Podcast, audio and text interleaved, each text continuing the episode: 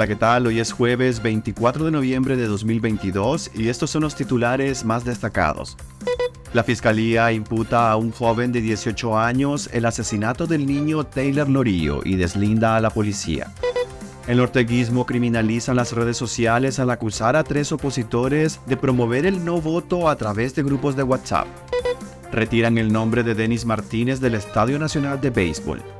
Gobernación sigue con cancelación masiva de ONGs. Manda a desaparecer otras 100. El gobierno decreta largas vacaciones de fin de año para los funcionarios públicos, 17 días en total. Soy Edwin Cáceres y les doy la bienvenida. La fiscalía imputa a un joven de 18 años el asesinato del niño Taylor Lorillo y deslinda a la policía.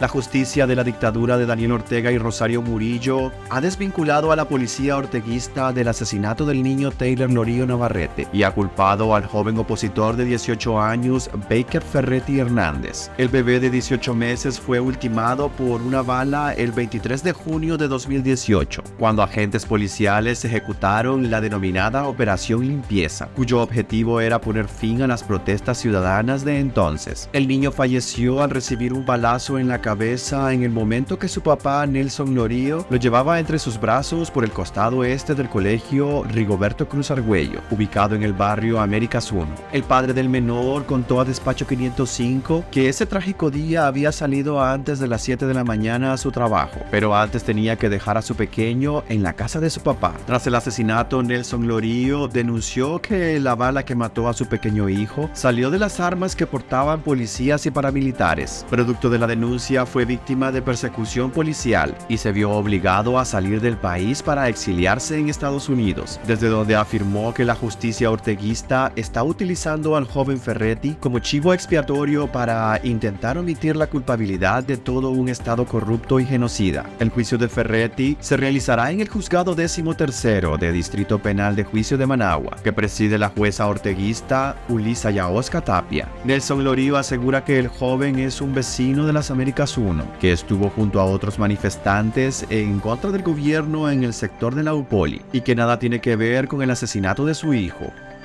El orteguismo criminaliza las redes sociales al acusar a tres opositores de promover el no voto a través de grupos de WhatsApp. Las tres personas del departamento de Carazo que fueron acusadas de monitorear la farsa municipal del pasado 6 de noviembre han sido enviadas a juicio por los supuestos delitos de conspiración para cometer menoscabo a la integridad nacional y propagación de noticias falsas. Los acusados son Patricia Vega Canales, de 44 años, quien fue detenida a las 5 de la mañana del 5 de noviembre en su casa, ubicada en el municipio de El Rosario del departamento de Carazo. Sandra Acevedo Díaz, de 56 años, y Alan Sebastián Bermúdez, de 53 años, ambos detenidos el 4 de noviembre en el municipio de Diriamba. El juicio está programado para el 25 de enero de 2023. La captura de los tres ciudadanos fue denunciada antes de las cuestionadas elecciones municipales del 6 de noviembre pasado, pero en la acusación que presentó la fiscalía se señala que las personas fueron detenidas el 8 de noviembre. En el nivel acusatorio, la fiscalía acusa a las tres personas de promover supuestamente la violencia y el odio en contra de las autoridades del Consejo Supremo Electoral. La acusación señala que desde marzo de 2020 los acusados interactúan con pobladores de Carazo y hacían uso de las tecnologías de la información y la comunicación para tergiversar y desinformar a la población en torno al proceso electoral según la dictadura. La fiscalía les achaca que desde sus celulares accedían a redes sociales y a la aplicación de WhatsApp para desestabilizar la paz social y promover la abstención en las elecciones mediante una campaña denominada Dedo Limpio, Conciencia Limpia. Retiran el nombre de Denis Martínez del Estadio Nacional de Béisbol.